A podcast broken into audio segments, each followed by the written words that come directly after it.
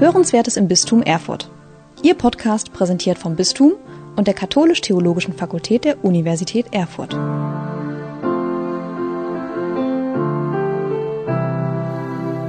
Vom 4. bis zum 6. November 2022 fand in Neudietendorf die Tagung Unruhestifter in Staat und Kirche Lernen von den Gruppen der DDR-Opposition statt.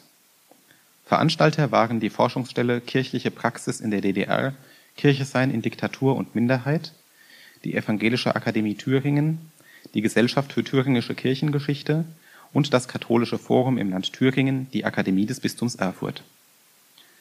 Eingeleitet wurde diese Tagung durch ein von Sebastian Kranich, dem Direktor der Evangelischen Akademie Thüringen, moderiertes Podium. Im Folgenden hören Sie die Aufzeichnung dieses Podiums. Die Fragen und Statements des Publikums im zweiten Teil werden dabei in den wesentlichen Inhalten wiedergegeben, nicht wörtlich. Die Bedeutung der Gruppen für die gesellschaftlichen Transformationsprozesse der 1970er und 1980er Jahre. Ich begrüße dazu auf dem Podium, später auf dem Podium Detlef Pollack und Erhard Neubert. Ich stelle beide ganz kurz vor. Erhard Neubert ist Theologe und Religionssoziologe. Und er hat zur Zeit der DDR als Pfarrer und als Studentenpfarrer in Thüringen gearbeitet. Dann war er Referent für Gemeindesoziologie beim Kirchenbund. 1989 gehörte er nach Jahren in der DDR-Opposition zu den Gründern des demokratischen Aufbruchs und war für einige Monate dessen stellvertretender Vorsitzender. Anschließend engagierte er sich in der Initiative Recht und Versöhnung für die Rechte von Stasi-Opfern und er war Mitglied im brandenburgischen Stolpe-Untersuchungsausschuss. Ab 1997 arbeitete er dann lange als Fachbereichsleiter in der Abteilung Bildung und Forschung bei der BSTU. Von seinen wirklich zahlreichen Veröffentlichungen seien zwei genannt. Eine von 1993, Vergebung oder Weißwäscherei zur Aufarbeitung des Stasi-Problems in den Kirchen. Und diese Arbeit 1997 folgte Geschichte der Opposition in der DDR 1949 bis 1989. Detlef Pollack ist Theologe, Religions- und Kultursoziologe. Zu DDR-Zeiten hat er an der Theologischen Fakultät der Uni Leipzig studiert und wissenschaftlich gearbeitet. Dann war er 1994 in Leipzig kurz Professor für Religion und Kirchensoziologie und anschließend jeweils deutlich länger für vergleichende Kultursoziologie an der Viadrina Frankfurt-Oder und an der Universität in Münster. Der Detlef Pollack hat sich, wie Erhard Neubert, schon zu DDR-Zeiten intensiv mit den Gruppen befasst und sie um 1989 herum in Leipzig aus nächster Nähe studieren und untersuchen können. Dazu hat er sehr viele Beiträge veröffentlicht. Ich nenne ein Buch von 1994, ich nenne das auch wegen des Titels, Die Entzauberung des Politischen. Was ist aus den politisch alternativen Gruppen der DDR geworden? Interviews mit ehemaligen Vertretern, ehemals führenden Vertretern. Und zur Kontextualisierung des Themas natürlich ist zu nennen äh, die Habil-Arbeit ebenfalls 94 erschienen, Kirche in der Organisationsgesellschaft zum Wandel der gesellschaftlichen Lage der evangelischen Kirchen in der DDR. Wir haben es so verabredet, dass beide Referenten einen Impuls von 10 bis 15 Minuten geben werden. Dann kommen wir ins Podiumsgespräch. Erst wir drei untereinander und werden es dann nach einer Weile natürlich für Rückfragen und Reaktionen dieses Podium öffnen. Wer möchte anfangen? Dann machen wir es doch so. Gut, Erhard Neubert, machen wir es doch alphabetisch. Das weiß. Okay. Meine Damen und Herren, liebe Freunde, ich freue mich, äh, so viele bekannte Gesichter äh, zu sehen. Und wenn die ein Spiegel sind für mich, da weiß ich, dass ich auch älter geworden bin. aber so den persönlichen Charme und Witz haben alle noch. Das Thema, also dieses Thema, die Bedeutung für die gesellschaftlichen Transformationsprozesse der Gruppen ist natürlich anspruchsvoll und das ist, glaube ich, auch zwischen mir und Detlef Pollack immer ein Spannungsverhältnis. Ähm, als ich äh, beim Bund der Evangelischen Kirche das Referat Gemeindesoziologie übernommen habe, 84 glaube ich, ja, da war das sofort eines meiner Themen. Erstmal kam ich daher, zweitens habe ich durch die Beziehung zu dem Umkreis von Robert Havermann auch mich in diese soziologische Sprache versucht einzuarbeiten. Und mir war vollkommen klar, ich war in Weimar und wir hatten unendlich viele Konflikte, aber nicht nur bösartige, sondern äh, es war ein produktives Konfliktverhältnis mit den kirchlichen Strukturen, ähm, dass wir eine Sprache brauchten, um dieses Gruppenphänomen zu verstehen. Einmal wissenschaftlich, soziologisch, dann theologisch. Und das war immer eine große Gefahr, weil die Theologie benutzt worden, um sie zu legitimieren, hochzuspielen. Das waren die neuen Propheten. Oder auch zu verurteilen, weil sie nicht auf dem Boden der lutherischen Theologie hingen. Und dann natürlich die Frage des Politischen. Das Politische war einmal dadurch äh, gegeben, da in Weimar natürlich wie überall die Staatssicherheit eine große Rolle spielte, beziehungsweise auch der Versuch der Eindämmung dieser Aktivitäten. Und dann habe ich zum, äh, nach zweijährigem Studium, vielleicht kennen das manche von Ihnen noch, äh, eine Studie vorgelegt, äh, Reproduktion von Religion in der DDR-Gesellschaft zu den Gruppen. Und äh, das war damals eine spannende Sache, denn da habe ich versucht, äh, einmal äh, den, das Besondere der Gruppen im Verhältnis zur Kirche, aber auch die Stellung innerhalb der Gesellschaft herauszuarbeiten. Denn das, glaube ich, ist das Allerwichtigste. Man kann nicht ohne weiteres die Gruppenszene damals mit den heutigen auch in Kontinuität sehen, weil die Voraussetzung des politischen Handelns natürlich damals kategorial anders war. Also jeder, der heute politisch handelt, auch wenn er noch so schräg gegenüber dieser neuen äh, demokratischen rechtsstaatlichen Ordnung steht, ist, äh, heute hat man die Freiheiten dazu und Rechte im bestimmten Rahmen. Damals musste man sich das alles erarbeiten oder einfach nehmen. Und so war eigentlich interessant, wie kam es eigentlich zu dieser Gruppenbildung, beziehungsweise wieso strebten auch von außen äh, viele Menschen in diese neue äh, Szene der Gruppen ich meine, was wir jetzt nicht referieren können, es geht bis in die 70er Jahre, ja, Anfänge, in die 60er Jahre zurück, an die Bausoldaten und die Strukturen, die anschließend entstanden sind. Ein spannender Prozess. Es ist kein so einheitlicher Prozess. Auch die Breite der Bewegung. Heute ist noch kaum etwas gesagt worden zur offenen Arbeit oder zur verwandten Aktion Sühnezeichen etwa. Ich denke, Ludwig Mehlhorn, der kommt daher. Also, es war eine sehr breite Bewegung. Und ich glaube, der wichtigste Grund ist, das können wir es auch nicht so entfalten, war, dass diese Gruppen mehr oder weniger zu einem gesellschaftlichen Gegenprogramm zur kulturell und politisch ausgeräumten DDR-Gesellschaft wurden. Denn der Gesellschaftsverlust in der DDR, in einer umfassend ideologisch und politisch gelenkten Gesellschaft und auch der Kulturverlust war enorm. Und hier bildeten sich von Anfang an, das kann man bis in die 50er Jahre sehen, Milieus aus, die auf die gesellschaftlichen Defizite reagierten. Die Masse der Bevölkerung, das ist nicht abwertend gemeint, sondern das musste sich irgendwie arrangieren, abgesehen mal von den bewusst systemkonformen und Verhaltensweisen entwickeln, wie man mit den offiziellen Ansprüchen äh, umgehen konnte oder sie vielleicht sogar unterlief. Also da gibt es auch schon eine Forschung, das Eigenwilligkeitskonzept und vieles andere. Aber das war, hatte noch wenig mit Opposition zu tun, sondern das war ein Handel. Wir machen nichts Kritisches öffentlich zu euch und ihr lasst uns privat in Ruhe. Also diese vielen Theorien über die Privatisierung des öffentlichen Lebens.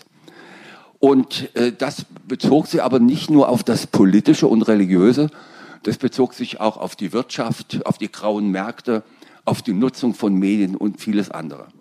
Und nun innerhalb dieser Milieus, unangepassten Milieus, da äh, gab es immer eine Menge Leute, die haben sich nicht nur politisch bedrängt gefühlt, etwa in der Berufswahl und vielen anderen, sondern sie fanden sich in ihrer Identität verletzt. Und sie wollten das sein, was sie spürten, was sie sind. Und ähm, innerhalb dieses breiten Felds, und, der, und das war eine Quelle, die nie versiegte, immer wieder kamen solche Leute auch zu unseren Gruppen. Und das Wichtigste, glaube ich, war einmal die Jugend als ein solches Milieu. Das versuchte, den unaufhörlichen Disziplinierungsdruck zu entgehen, aber auch aus der Jugend heraus die vielen Subkulturen, kulturelle, musikalische Subkulturen, nicht nur positiv zu nennen. Und das fing mal mit so ganz kleinen Sachen an. Milchbarbewegung, ich weiß nicht, ob ihr das noch kennt, die Älteren jedenfalls. Und diese äh, jugendlichen Subkulturen waren auch für die offene Arbeit ein wichtiges äh, also Rekrutierungspotenzial. Und dann natürlich die Kunst, die staatlich standardisierte Kunst in allen Kunstgattungen. Ein Künstler, der auf sich was hielt oder der es ernst meinte, konnte und konnte um Gottes Willen nicht in diesen Standards verharren. Da gibt es natürlich eine Menge Produkte davon, aber über die spricht ja auch mit Recht heute keiner mehr. Sondern auch die Künstler waren eben die Leute, die ihre Identität als Leute, die eine Wirklichkeit beschreiben wollten, mit Musik, mit Ton, mit Sprache, mit äh, Bildern, sie waren eigentlich nie vollständig angepasst. Und das Interessante ist, dass auch in den kirchlichen Gruppen eben genau diese Milieus eine große Rolle spielen. Also es gibt äh, äh, unentwegt äh, Künstler, die in ESG waren, in anderen Gruppen auftauchten, sich selbst dort engagierten, aber oder auch anders genutzt worden sind. Und dann entstanden halt diese Gruppen in der Kirche und ähm, sie versuchten hier nur einen Platz zu finden. Auch da muss man auch immer daran denken, dass oft Jugenddiakone, Pfarrer aus der traditionellen kirchlichen Arbeit sich solcher Gruppen angenommen haben. Es gibt auch besondere eigenständige Entwicklungen. Das ist so eine Gruppe, nur 1000 kenne ich das, kannte ich das, äh, bildet sich draußen und sucht dann aber eben einen Rahmen. Das heißt, die Kirchen waren plötzlich, gaben plötzlich einen äh, organisatorischen Rahmen, auch ein Stück Legitimation und äh, sie waren auch die einzigen damals, die in der Lage waren, ähm, diesen Konformat Konfirmation, äh, Konformationsdruck insofern äh, mit standzuhalten, weil ja jeder Christ in der DDR irgendwo anders war, als der Staat es erwartet hatte. Da ich mich kurz halten muss, frage ich jetzt gleich einen Riesenschritt, äh, welches Profil hatten denn die Gruppen?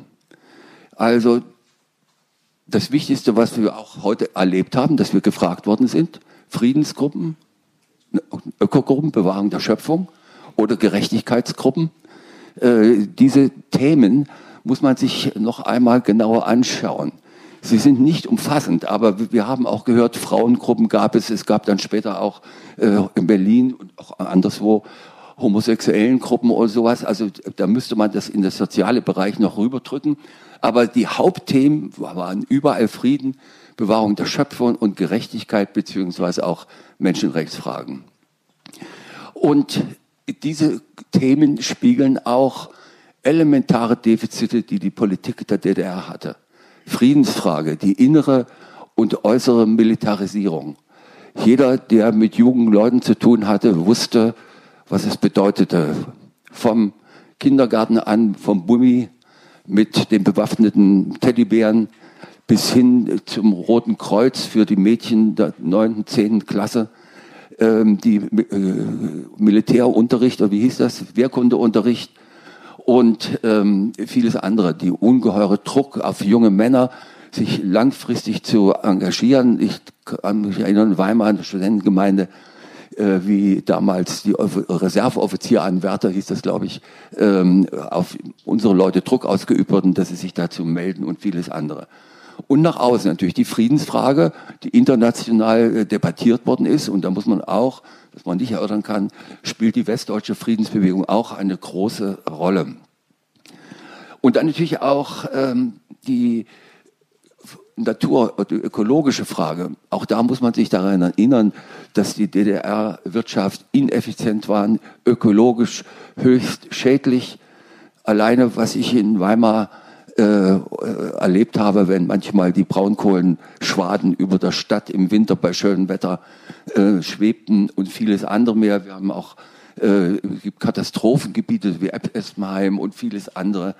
Das heißt, es war auch ein Wunderpunkt, die verheerende Wirtschaftsweise der DDR. Und schließlich bei der Menschenrechtsfrage und auch partiell bei der Gerechtigkeitsfrage waren es der Freiheitsmangel.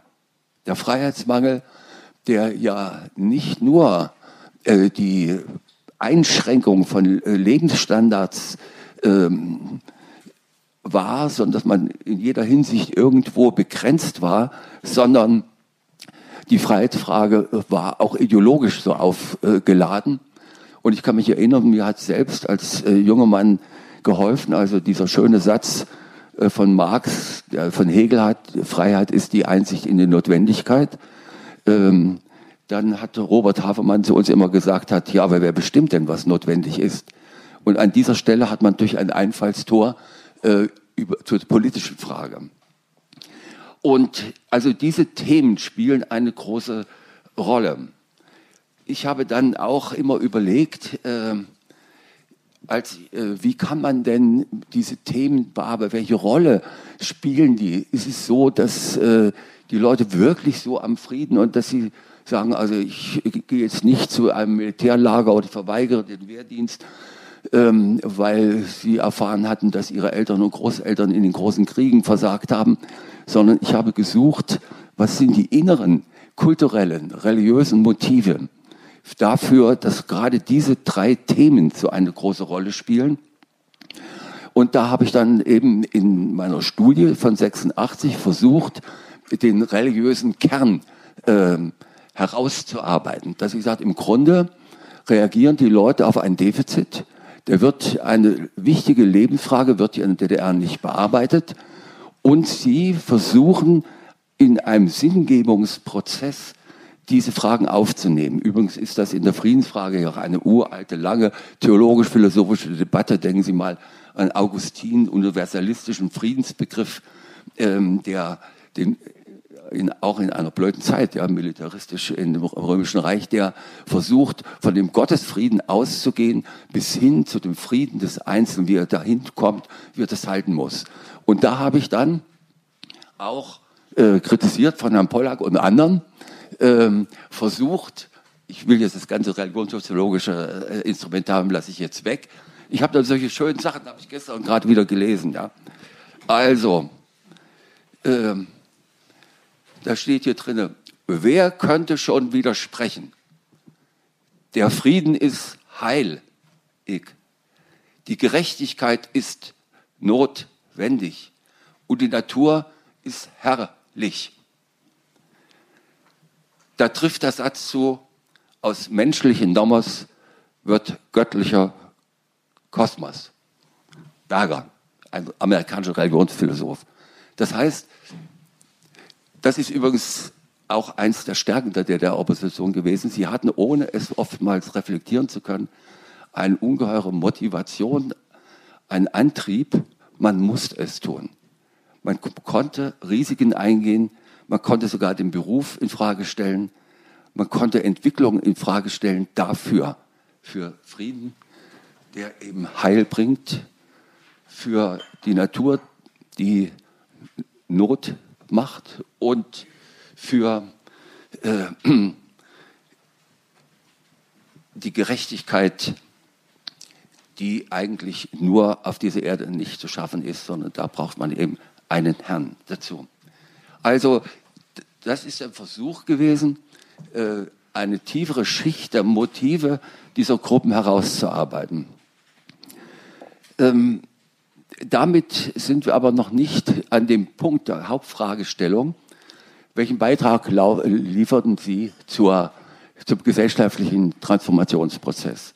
Und da ist es wichtig, dass wir äh, wissen, von Anfang an haben diese Gruppen versucht, Öffentlichkeit herzustellen. und Öffentlichkeit in jeder Form bei kirchlichen Veranstaltungen oder man trägt einen Aufkleber, schwer im Flugschaden, also versucht und wer Öffentlichkeit sagt, öffentlich seinen Willen kundtut, der ist politisch. Also es war auch immer gleich politisch gemeint. Und das hat die ganze Umgebung gespürt. Der Staat sowieso und seine Instrumente, Stasi sowieso, aber auch innerhalb der Kirche. Und ähm, ich habe übrigens, ich war Gemeindepfarrer auch, äh, neben diesen äh, vielen Arbeiten mit diesen verschiedenen Gruppen. Und ich wusste natürlich, äh, ich war auch oft hin und her gerissen. Ja? Wie öffentlich kann ich werden, ohne andere Leute zu gefährden? Aber das Motiv des Handelns steckte in ihnen und ist eigentlich bis äh, zum Ende der DDR eine treibende Kraft gewesen. Ja, wenn man nun äh, versucht, diese Gruppen ein bisschen besser zu verstehen, muss man auch mal schauen in die übrigen osteuropäischen oder ostmitteleuropäischen Länder, Polen, Ungarn, ähm, Tschechien. Und da ist eigentlich das Interessante, bei allen Unterschieden, die es gab, dass es an dieser Stelle, nämlich dem Versuch, eine eigenständige gesellschaftliche Form zu finden, eine große Übereinstimmung gibt. Also in der DDR gab es dann solche Sprüche wie von Bärbel Borley, Gesellschaft von unten und andere. Äh, in Polen, Tschechoslowakei, gesellschaftliche Selbstorganisation.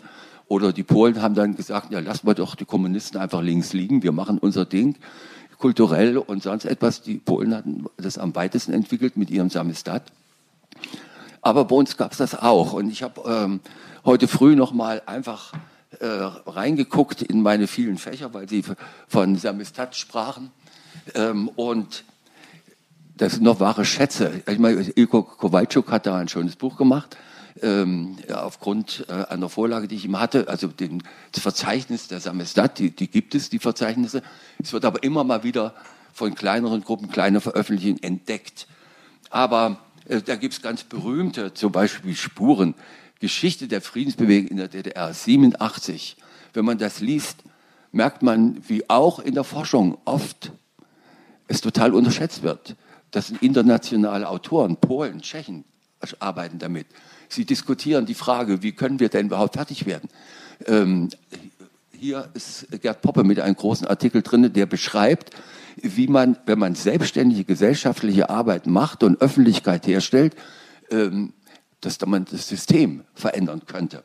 Oder ich habe hier Aufrisse 2. Aufrisse 1 ist äh, dieses berühmte Initiative Japa, die also versucht hat, gegen äh, Abgrenzung, Initiative gegen Abgrenzung, die versucht hat, auch das deutschlandpolitische Thema zu erörtern. Viele sagen zu mir, und es gibt auch so Literatur, die DDR-Opposition hat ja nichts zu dem deutschen Problem gesagt. Und das stimmt von vornherein nicht. Es war nicht einheitlich, aber es gab unzählige viele Debatten darum. Also einen, der dann, also ich muss sagen, wissen Sie, ich habe da viele Freunde und von äh, Edelbert Richter, das ging schon sehr früh los. Er war noch Weimar Student, Naumburg Studentenfahrer.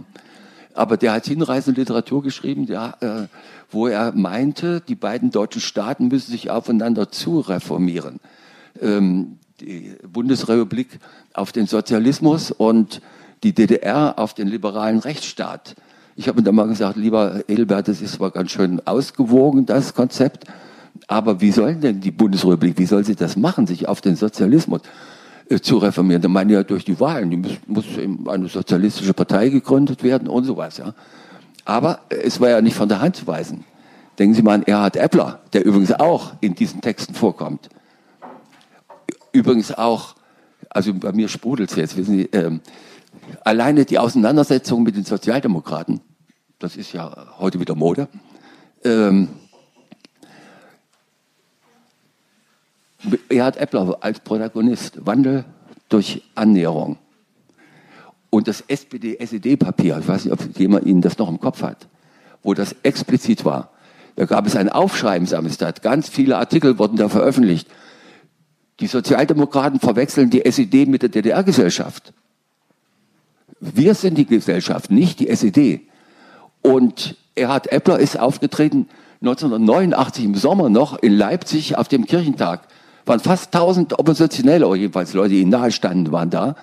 Und da man musste ganz schön was einstecken. Ja? Ich habe das auch mal geschrieben, da hat sich bei mir beschwert. Aber es ist ganz eindeutig, die DDR-Opposition hat sich mit der deutschen Frage befasst. Allerdings sind wir jetzt an einem Punkt, wo ich auch etwas Kritisches sagen muss. Wer religiös stark motiviert ist, wer Legitimationsmuster hat, die aus der Kultur, aus der Selbstfindung stammen, vielleicht auch, gibt es auch eine schöne Arbeit aus dem familiengeschichtlichen Konfliktgeschehen, ähm, der ist nicht nur, hat nicht nur einen Hang zum Prophetischen, sondern auch zum Utopischen. Das konnte man kompensieren, indem man zugleich eine lebensweise Debatte führt. Wie sollen wir richtig leben? Und es gibt auch da schöne Literatur, übrigens auch im Samizdat. Und nicht nur die lebensweise Debatte, sondern es äh, bekam bei vielen dann auch so einen charismatisch-eschatologischen Zug. Und vor allen Dingen bei denen, die schon zur DDR-Zeit die Gruppen versucht haben zu interpretieren. Also der von mir verehrte Heino Falke zum Beispiel hat dann die Gruppen später Bundesschlussgruppen genannt. Ja? Also in der Analogie zu dem Bundesschluss des alten Volkes Israel. Ähm, die schließen also einen Bund und nach zwei oder 3000 Jahren gibt es ja wieder neue Bundesschluss. Ähm, das allerdings, eine hohe theologische Legitimation, kann auch zu Wirklichkeitsverzeichnis äh, äh, führen. Und ähm, dann äh, müsste ich noch ein paar Sätze sagen zur Revolution. Also es ist ganz klar, seit 87, Ende äh, 87, Anfang 88 äh, wurde es diskutiert. Es war klar, die kirchlichen Strukturen, in denen die meisten Gruppen sich äh, zu Hause fühlten, reichte nicht aus. Wie kann man äh, neben den vielen Netzwerken, die es ja gab, ja, das ist eine tolle organisatorische Leistung gewesen, Angelika hat ja vorhin auch was davon äh, erzählt, wie kann man da weitermachen? Da gab es eben äh, Versuche zu überlegen, äh, ob man nicht größere Organisationen gründet. Übrigens den ersten solchen Versuch, der ist aber dann äh, glänzend gescheitert, war Hans-Jochen Schieche, der wollte schon 83 eine grüne Partei gründen in der DDR. Aber da hatte keine Anhänger gefunden, nicht genug jedenfalls. Und dann gab es eben die Versuche, die Bürgerbewegungen und die neuen Parteien zu gründen. Und äh, da will ich nur sagen, es gibt da zwei, also einen wesentlichen strukturellen Unterschied. Das eine ist, dass etwas neue Forum, Demokratie jetzt, auch andere kleine so von diesem Gesellschaftsveränderungsmodell ausgegangen sind. Sie wollten erstmal einen Dialog innerhalb der Gesellschaft lostreten, damit die Leute wissen, worum es eigentlich geht. Aber die Ereignisse waren so schnell, das neue Forum ist so schnell aufgeblüht und so schnell wieder verblüht, weil plötzlich die politische Frage im Mittelpunkt stand. Und die schnellsten waren da, da muss ich mal was positiv sagen, die Sozialdemokraten. Ne? Ähm, das waren also meistens evangelische Pfarrer, die organisationsstark waren, die wussten, dass man nur mit einem funktionierenden Gemeindekirchenrat äh, in der Gemeinde wirklich was bewegen kann oder in einer Synode dann gegenüber der Kirchenleitung etwas durchsetzen kann. Und die haben dann die Sozialdemokratische Partei gegründet und der demokratische Aufbruch lag so dazwischen. Wir haben erst Verein gegründet und dann einen Prozess nach zwei Monaten eine Partei. Also das ist schon ein, äh, ein Unterschied gewesen in Herangehensweisen, obwohl die Zeit, die schnell eilende, sich beschleunigende Zeit der Revolution da ihren Beitrag geleistet hat. Und ähm, da sind wir, glaube ich, auch ein bisschen überkreuzt mit Herrn Pollack. Ähm, für mich sind diese Gruppen der entscheidende, wichtigste Faktor. Sie sind quasi, sie haben den kleinen zarten Kuss der Prinzessin äh, abgeliefert, damit der Riese erwachte. Die Riese, nämlich die DDR-Gesellschaft und die DDR überhaupt erstmal zur Gesellschaft wurde. Das heißt, dieser, ähm, dieser Prozess spielt eine große Rolle. Und man kann natürlich sagen, mit gutem Recht hat er auch in seinem letzten Buch gemacht, und das finde ich auch beeindruckend, ich habe es das übrigens auch geschildert, dass also nicht Leipzig ähm, der Ursprung im Oktober ist, obwohl es ja im September schon losging in Leipzig, sondern etwa solche Beispiele Plauen im Vogtland oder in Thüringen denke ich an Arnstadt.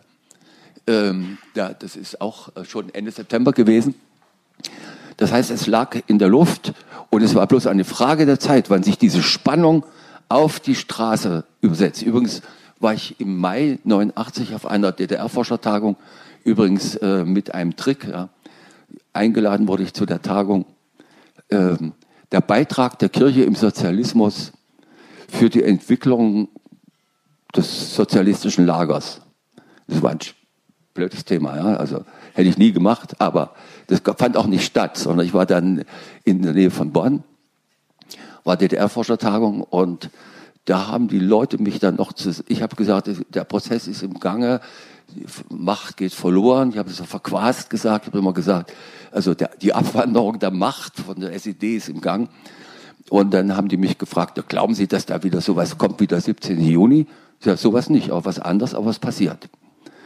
Und es lag in der Luft. Und es, insofern gehört es aber Leute, die schon die alternative Öffentlichkeit aufbauten, produzierten, die auch sofort gehört worden sind. Das heißt, der Westen hat auch sofort darauf reagiert, dass sich da neue Formationen bilden. Und dann, wie auch immer, kam es zu dieser Bilderbuchrevolution, das wurde vorhin auch schön gesagt, wo die Kirche auch dann profitiert hat, denn zur Revolution gehörten ja drei Dinge. Das war so, dass die runden Tische, ich weiß noch, wie wir die runden Tische in Berlin ausgehandelt haben, da haben wir auf äh, Oppositionellen auf der einen Seite gesessen und haben die Kirche gebeten, die runden Tische zu leiten. Und die Organisationsstrukturen, die überall genutzt werden konnten und dann schließlich nochmal, das hat, spielte auch eine große Rolle, administrativ die Stasi-Besetzung. Auch die ging im Wesentlichen von den Gruppen aus. Ich mache Schluss mit einem kleinen Hinweis. Was ist geblieben davon? Also ich höre ungeheuer gerne, dass so Umweltgruppen oder bestimmte Initiativen heute noch äh, arbeiten. Es gibt ja auch ungeheuer viel Probleme. Äh, deswegen, aber ich glaube, das vereinte Deutschland hat, ohne es so richtig zu merken, in den ersten Jahrzehnten nach 1990 ein Blutzufuhr bekommen in der politischen Kultur. Und für mich sind da die Spitzen etwa, ich könnte viele andere Namen jetzt nennen, auf Landes- und Lokalebene, Merkel und Gauck. Ja, liebe Freunde, könntet ihr euch vorstellen, dass Angela Merkel im Ahrtal sitzt und es wird gerade an über 100 Toten gedacht und sie grinst im Hintergrund? Könntet ihr euch vorstellen, dass Jochen Gauck in einer seiner Reden Bazooka sagt, Wumms oder Doppelwumms? Ich kann es mir nicht vorstellen. Aber das ist ja ein Zeichen dafür, dass wir unsere Spuren in der politischen Kultur dieses Landes hinterlassen haben. Danke.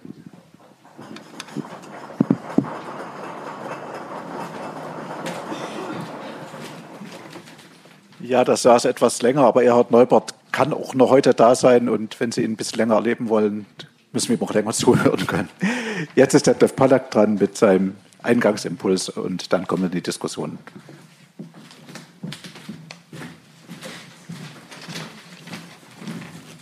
Ja, meine Damen und Herren, äh, zunächst mal vielen Dank für die Einladung. Ähm, es ist immer wieder beeindruckend, äh, Erhard Neubert zuzuhören, ähm, weil er zwei Sachen miteinander verbindet. Auf der einen Seite ist das ähm, eine wissenschaftliche und auch eine soziologische Herangehensweise, die man beobachten kann. Auf der anderen Seite spricht er als Zeitzeuge und als jemand, der wirklich äh, Geschichte mitgestaltet hat. Ähm, wir sind nicht das erste Mal hier auf dem Podium. Wir kennen uns ziemlich genau. Er hat immer wieder auf mich Bezug genommen. Und mein Schicksal ist es, dass ich immer nach ihm komme. Ähm, das war schon zu DDR-Zeiten so. Er hat es ähm, ja auch erwähnt. Ähm, da gab es äh, diese Veröffentlichung von 1986, Reproduktion von Religion in der DDR-Gesellschaft. Ich saß da in Leipzig und dachte mir, meine Güte, jetzt kommt da aus Berlin eine Veröffentlichung. Ich hätte auch gerne ja, schon mal was darüber geschrieben, was die Gruppen machen und wie es sozusagen ja, um die Kirche in der DDR bestellt ist. Bei mir hat es dann einige Jahre gedauert und äh, genauso war es dann auch mit dem Standardwerk von Erhard Neubert, äh, Geschichte der Opposition in der DDR von 1949 bis 1989. Auch da war er wieder einige Jahre, einige Zeit, drei Jahre früher als ich. Ähm, Erhard Neubert arbeitet mit einer Unterscheidung, und zwar mit der Unterscheidung zwischen informellen und formellen. Das haben Sie jetzt auch wieder gehört. Ja? Also auf der einen Seite gibt es sozusagen die Kultur und diese Kultur bedarf der Reproduktion, das geht in die Religion hinein, das geht in Milieus hinein, das wird getragen von Netzwerken. Auf der anderen Seite steht ein System, was aber gewissermaßen die Gesellschaft nicht zusammenhalten kann. Und da sprach ich auch heute wieder von den Defiziten der Gesellschaft. Genau, und auf diese Defizite reagieren, das ist die These von Erhard Neubert, die politisch alternativen Gruppen, die Friedensgruppen, die Gerechtigkeitsgruppen, die Menschenrechtsgruppen und so weiter. Ähm, und was sie tun, ist gewissermaßen etwas, was der Staat versäumt. Sie sozusagen sind in der Lage, jene Kultur, die der Staat an sich in der DDR ja, ähm, zum Verschwinden gebracht hat, ähm, zu reproduzieren. Und das hat sich auch in dem letzten äh, Statement von Ewart Neubert nochmal gezeigt, wo er gesagt hat, dass dieser Impuls, der da sozusagen von unten aus der DDR kommt, ja, bis heute weiterwirkt. Ich glaube, dass diese Unterscheidung sehr hilfreich ist, also die Unterscheidung von informellem und formellem.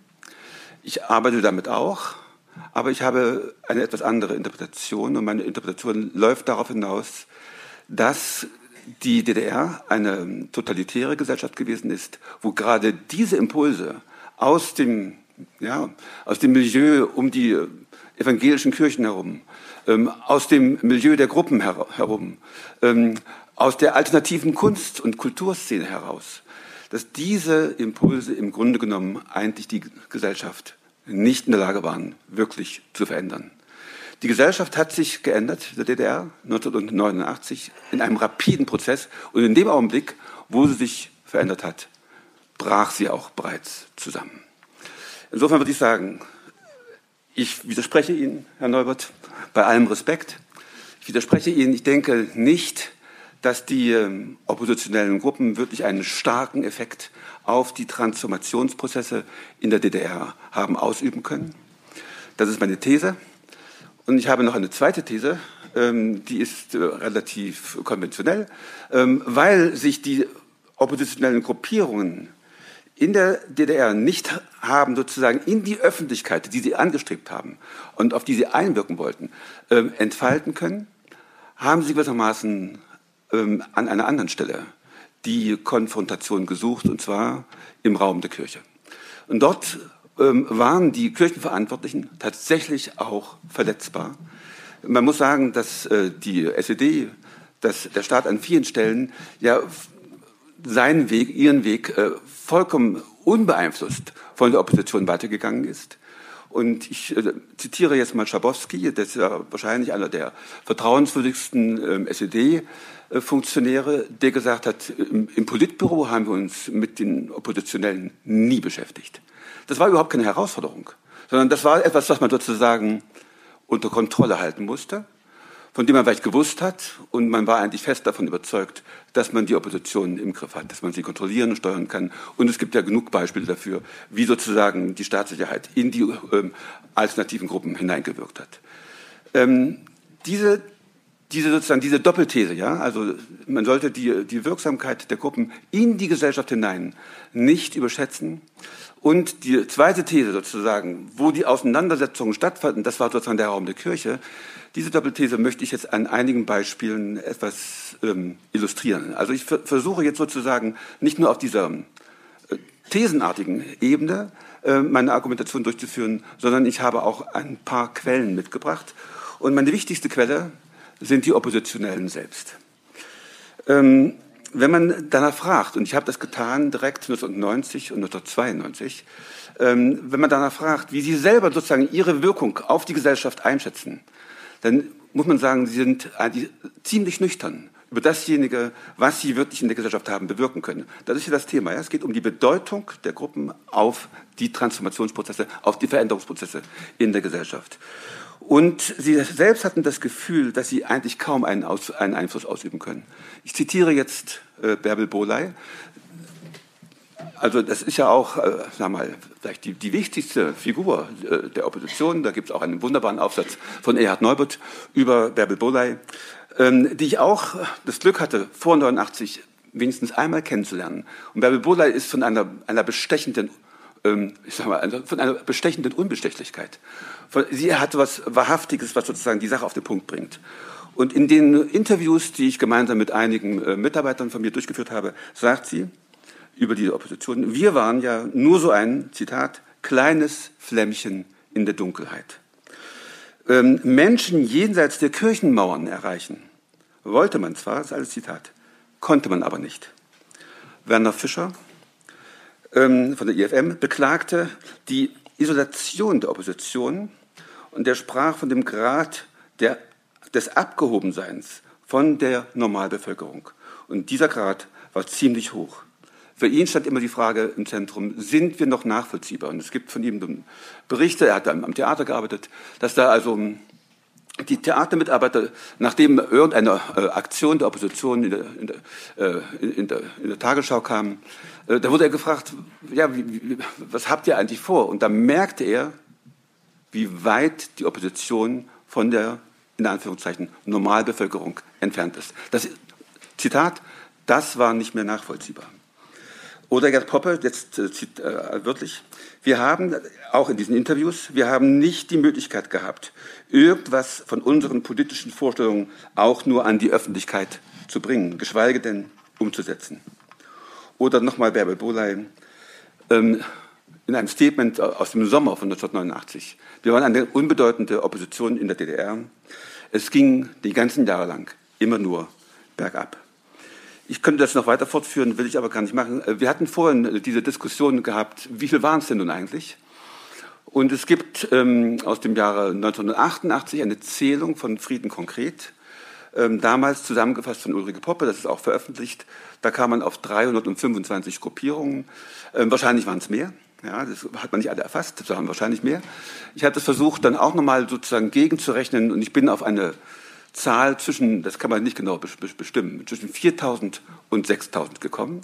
Und das habe ich dann auch mal bezogen auf die Gesamtbevölkerung. Das sind also weniger als 0,1 Prozent. Also nur sozusagen, um zu wissen, um, um welches Phänomen es sich hier handelt, was die Größe ist. Und ich habe jetzt noch eine, äh, habe noch zwei Thesen. Ähm, die zweite These, äh, also die weitere These, die ich jetzt habe, um zu belegen, wie gering eigentlich die Wirksamkeit dieser Gruppen auf die äh, Gesellschaft war, ähm, möchte ich daran festmachen, wie hoch eigentlich die Mobilisierungsfähigkeit dieser Gruppen war. Und ich will das nicht sozusagen jetzt scharf äh, formulieren, sondern ich möchte mal zunächst sagen, ich war auch in Leipzig in Kontakt mit den oppositionellen Gruppen und man hat darunter gelitten, dass man sozusagen in der Bevölkerung einfach nicht ankam, dass die Leute anderes für wichtiger hielten als wegen mit die Friedensfrage oder die Frage nach Demokratie und Freiheit oder nach der Veränderung der DDR-Gesellschaft. Äh, man hat daran gelitten, man hat sich daran gerieben. Man, man, die Formulierung damals war, wir wollen die Bevölkerung sensibilisieren. So, wenn man mal guckt, wie stark sozusagen die Fähigkeit war, wirklich die Bevölkerung zu sensibilisieren oder zu mobilisieren oder zu etwas aufzurufen.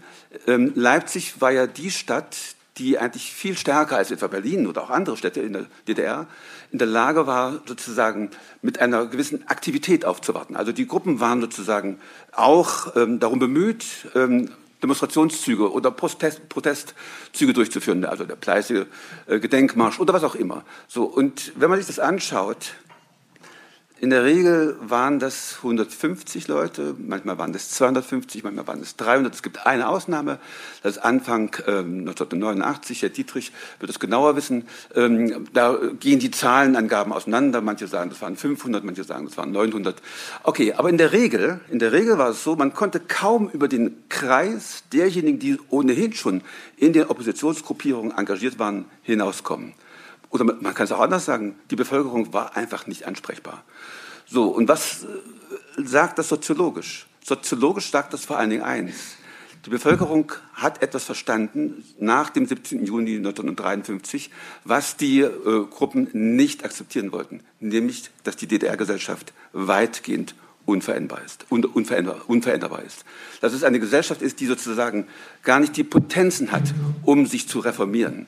Aber genau das wollte man natürlich in den Gruppen. Man wollte sozusagen die Gesellschaft verändern und hat sich daran gerieben, dass das kaum möglich war. Und da würde ich jetzt sagen, das ist jetzt mein zweiter Punkt, dass die Bevölkerung an dieser Stelle einen, ja, einen Pragmatismus an den Tag gelegt hat, der sozusagen ähm, so eine Art ähm, Realpolitik darstellte. Äh, solange nichts zu ändern ist, und man hatte das Gefühl, man kann nichts ändern, machen wir hier gar nichts. Lassen wir uns auch nicht sozusagen zu Demonstrationen ähm, einladen, sondern äh, wir gehen unseren, unseren Interessen nach. Und das war auch genau immer der, der, der entscheidende ähm, Kritikpunkt der oppositionellen Gruppierung an der DDR-Bevölkerung, dass dort sozusagen eine Konsumorientierung da ist, dass man sich auf die Familie konzentriert, auf das Private, dass man desinteressiert ist an, der, an den kollektiven Fragen von Frieden, Umwelt oder auch äh, Demokratie. Ähm, also da stehen sozusagen gegenüber eine, ich sag mal, kollektive Orientierung bei den Oppositionellen, bei den politisch engagierten Gruppen auf der einen Seite eine Kollektivorientierung und die Kritik an der Bevölkerung lautet, dass diese Bevölkerung im Grunde genommen privatistisch verengt ist. Und das sei jetzt mein, meine, letzte, meine letzte Bemerkung. Und an dieser Stelle sehe ich auch genau das Problem der Opposition. Denn diese Opposition hat natürlich sozusagen davon frustrieren lassen, dass die Menschen so weit weg waren von ihnen. Ähm, sie haben sich davon frustrieren lassen und die Folge in meinen Augen war vor allen Dingen die, dass man nicht sich darum bemüht hat, die Interessen und die Bedürfnisse der Bevölkerung aufzunehmen. Man hat sich nicht sehr stark, das wäre meine These, man hat sich nicht sehr stark darum bemüht, sozusagen als Repräsentant der Interessen und der Bedürfnisse der Bevölkerung aufzutreten, sondern eigentlich hat man sich mehr in der Rolle dessen gesehen, der die Bevölkerung dazu aufrufen muss und dazu erziehen muss, anders zu werden, also sich zu verändern. Ähm, also man kann das auch, auch, auch nachweisen. Äh, an bestimmten Stellen sieht man sozusagen, welche Urteile über die Bevölkerung getroffen wurden. Und einige von denen, die harsche Urteile über die Bevölkerung äh, äh, abgegeben haben, sitzen auch hier im, im Raum. Ich zitiere mal einige. Also die Bevölkerung ist apathisch. Die Bevölkerung ist politisch unreif. Sie ist nicht demokratiefähig. Sie ist, ähm, sie, sie, sie, ist nicht äh, mobilisierbar. Ähm, und wenn man sozusagen ähm, so über die Bevölkerung redet, dann ist natürlich klar, dass man sich nicht als Repräsentant dieser Bevölkerung versteht, sondern dass man sich sozusagen in einen Gegensatz bringt zu der Bevölkerung, der natürlich auch von der Bevölkerung selber ähm, gegenüber den oppositionellen Gruppierungen in Anschlag gebracht wurde. Also kurz gesagt, ähm, da stehen zumindest zwei oder drei Spannungslinien gegeneinander. Die erste Spannungslinie habe ich schon bezeichnet, also diese kollektive Orientierung der oppositionellen Gruppierung und die Privatorientierung der Mehrheit der Bevölkerung. Eine zweite Spannungslinie möchte ich auch noch erwähnen. Und das sei dann auch ähm, äh, schon alles, was ich hier zu sagen habe. Ähm, die zweite Spannungslinie ist eigentlich stärker mentaler oder kultureller Natur. Also die DDR-Bevölkerung hat natürlich an vielen Stellen, wenn man überhaupt so in diesem Kollektiv Singular sprechen kann, also an vielen Stellen sich auf dieses System insofern eingelassen hat, als dass man insofern eingelassen, als dass man versucht hat, mit ihm klarzukommen, sich zu arrangieren, durchzukommen, also man hat sozusagen das Private vor das Politische gestellt. Und diese Orientierung auf Anpassung, ähm, auf Arrangement ist natürlich auch sozusagen nicht nur eine politische, sondern auch eine mentale, eine kulturelle. Und ich würde davon sprechen, dass es so etwas gab in der DDR-Bevölkerung, in der DDR-Kultur, wie ein äh, ja, Maß der Normalität der Mitte, der Mitte. Und die Oppositionsgruppierungen wurden sozusagen als äh, Gruppierungen wahrgenommen, die von diesem Normalmaß der Mitte abweichen. Sie wurden sozusagen als äh, absonderlich wahrgenommen, als schräg, als, äh, ja, wie, wie, wie kann man versuchen, dieses DDR-System zu verändern, wo doch gar nicht zu verändern ist, und das weiß doch jeder. Okay, also es gibt da sozusagen auch eine habituelle Differenz zwischen den Oppositionsgruppierungen, die eher bunt sind, die eher ja, auf Besonderung, auf Devianz setzen, währenddessen die Bevölkerung an vielen Stellen eben stärker auf Anpassung gesetzt hat. Das waren jetzt provokante Thesen, hoffe ich. ähm, ich denke mal, ja, wenn ich so in Ihre Gesichter gucke, viele sind sehr unzufrieden. Also das ist ja auch der Sinn der ganzen Angelegenheit. Herr, Herr Neubert hat jetzt also die, die Gelegenheit, äh, wieder sozusagen dagegen zu halten. Sie können auch dagegen halten. Aber ähm, ich habe meine Aufgabe darin gesehen, die Diskussion sozusagen auch ein bisschen zu stimulieren. Vielen Dank. Ja, wir haben äh, sehr klare Positionierung, sehr klare Thesen gehört. Das würde jetzt äh, verleiten, sofort das Podium zu öffnen. Ich streiche meine Fragen hier radikal zusammen und bringe doch nochmal zwei Fragekreise, die jetzt nicht direkt im Thema äh, äh, vorgekommen sind, aber ich würde es trotzdem nochmal zu dem Thema Kirche an zwei Punkten kommen, dass wir das nicht ganz fallen lassen, bevor wir dann die, die Runde aufmachen. Ich stelle die ganz schlichte Frage, die Ihnen auch schon mal hundertmal geschrieben, gefragt worden ist, aber die natürlich äh, immer wieder im Raum steht, auch wenn man äh, sie beide ein bisschen kennt und beide ein bisschen liest. Herr Neubert, haben die Gruppen nur das schützende Dach der Kirche gesucht oder war da inhaltlich doch noch mehr? Also die äh, Gruppen haben äh, das schützende Dach der Kirche gesucht oder es wurde ihnen auch angeboten und manchmal ergab es sich einfach so. Das heißt also, für es gab, dass aus der traditionellen Arbeit der Kirchen heraus sich solche Gruppen bildeten und dann gab es aber eine, äh, eine bestimmte Sogwirkung in den Städten und da kamen die Leute. Und äh, dann konnte es natürlich, es war in Leipzig auch nicht anders oder Weimar, konnte es Konflikte geben mit den kirchlichen Institutionen, mit dem Gemeindekirchenrat und sowas. Ja. Also insofern ähm, blieb es ein spannungsvolles Verhältnis. Und manchmal ging es gut, zum Beispiel von Erfurt wird immer erzählt, dass dort äh, die kirchlichen Strukturen mit den Gruppenumfeld wunderbar umgehen konnten und die auch. Also ist, äh, aber die grundsätzliche institutionelle Spannung, die ist natürlich immer geblieben und deswegen war auch ein äh, Ruf ab 88, 89 dann natürlich ganz besonders, dass sie gesagt, wir müssen den Raum der Kirche verlangen. Und das hatte auch einen praktischen Grund. Also ich meine, ich habe gesagt, ich im Stolper-Untersuchungsausschuss war aber ich kann mich erinnern, dass äh, wir hatten in Berlin, Bernd Albani ist hier auch dabei, der hat es miterlebt, äh, hatten wir gesammelt am 7. 8. Oktober die Übergriffe, die gewaltsamen Übergriffe auf Demonstranten. Und da wurde auch Veröffentlichung gemacht davon, erst in einzelnen Blättern, später in einem ganzen Heft. Ich zeige an, hieß das.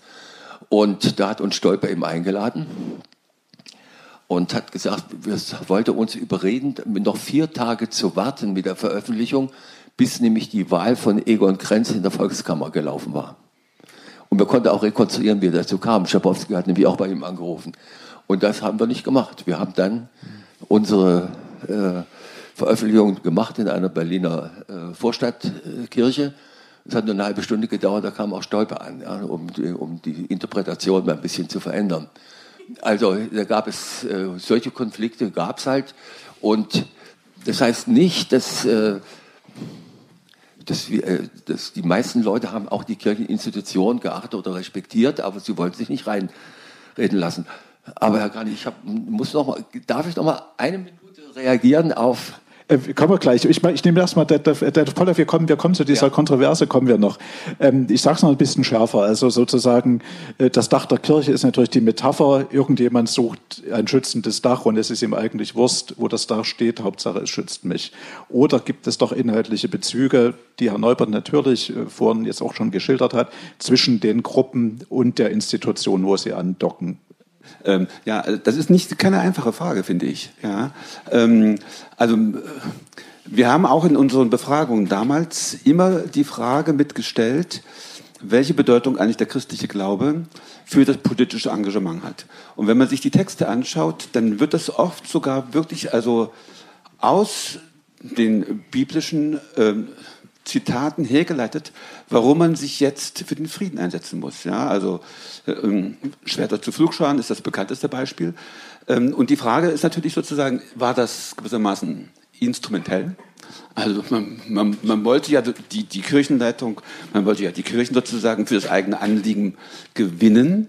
Man wollte, dass die Kirchen weitergeht gehen, dass, dass die Kirchen sozusagen vielleicht auch als, äh, als Opposition sich verstehen. Auf jeden Fall, dass sie die Anliegen der Gruppen gegenüber den staatlichen Vertretern ähm, vortragen. Ähm, und die Frage ist natürlich sozusagen, wie stark war das ähm, wirklich durch ein religiöses Motiv getragen? Oder hat man die Kirche einfach sozusagen nur genutzt? Es gibt auch die These, ähm, dass ähm, die, äh, dass die Gruppen äh, die, das Dach der Kirche oder den Raum der Kirche äh, ausgeweitet haben, da ist was dran. Also ich finde auch, sozusagen durch das Engagement äh, der, der, der alternativen Gruppen äh, ist die Kirche politischer geworden und musste sie auch politischer werden. Aber ich will ein Argument bringen. Nachdem die DDR untergegangen war, hat man nicht sehen können, dass von denjenigen, die sich da äh, unter dem Dach der Kirche politisch engagiert haben, so viele die kirchliche Arbeit gestärkt haben. Das war nicht mein Eindruck. Gut, das war jetzt nochmal so eine These, die bestimmt zu Reaktionen führen wird. Ich möchte noch ein, eine zweite Frage stellen, die ein bisschen spezieller ist. Ich will jetzt nicht auf die soziologischen Hintergründe äh, der Arbeiten gehen, nicht über Luhmann und Berger sprechen und unterschiedliche Religionsbegriffe. Das müsste man jetzt alles erörtern, um ihre beiden Zugriffe überhaupt im tieferen äh, verstehen zu können und wo die Differenzen liegen. Ähm, was mich immer bei beiden interessiert hat, dass sie ja auch mal Theologie studiert haben. Und auch Herr Pollack, Sie haben Theologie studiert. Und wenn man Ihre Dinge liest, ähm, ich habe immer wieder das Gefühl, Sie haben jeweils ekklesiologische Grundannahmen. Sie haben eine bestimmte Vorstellung, wie Kirche ist. Und daraus äh, könnten ja auch Werturteile resultieren. Also äh, habe ich, welcher Kirchenbegriff äh, liegt, liegt dahinter? Ja, also bei, bei Paula, Paula, bei Ihnen habe ich immer das Gefühl, Sie haben tatsächlich einen lutherischen Kirchenbegriff. Also äh, sehr, sehr klar. Und bei Herrn Neubert ist für meine Begriffe der Kirchenbegriff etwas anders konfiguriert. Ich sage das hier, weil wir eben eine Tagung eben auch haben, wo es um Ekklesiologie gibt. Und ich denke, die Ekklesiologie steuert bis zu einem gewissen Grad ähm, äh, auch ihre, ihre Darstellung jeweils. Also ich kann mich täuschen, aber wie wird sie darauf reagieren? Also äh, wissen Sie, man muss äh, sicherlich unterscheiden zwischen einem theologischen Kirchenbegriff, einem rein ekklesiologischen, da gibt es ja wunderbare äh, Dinge. Oder ich habe das hier auch versucht, auch in anderen Orten soziologisch gemacht. Also es sind äh, die Kirche äh, erscheint in unterschiedlichen sozialen Formationen. Ja? Also wir haben äh, die die Universalkirche, äh, bei uns im Protestantismus ist sie nicht sehr groß, aber die Landeskirchen, wir haben da eine Struktur, äh, die ist auch wichtig, da hängen Gelder dran, da hängt ganz viel, ist Verwaltung der Gesamtkirche. Äh, dann haben wir, dann haben wir diese traditionellen Gemeinden, die haben etwas sehr Traditionswahrendes und ich äh, bin übrigens auch ein vollständiger Anhänger, also von einem äh, solchen Gemeindemodell, da habe ich immer gearbeitet und äh, macht auch Spaß, wenn man mal engagierte Kirchenältesten hat oder so etwas.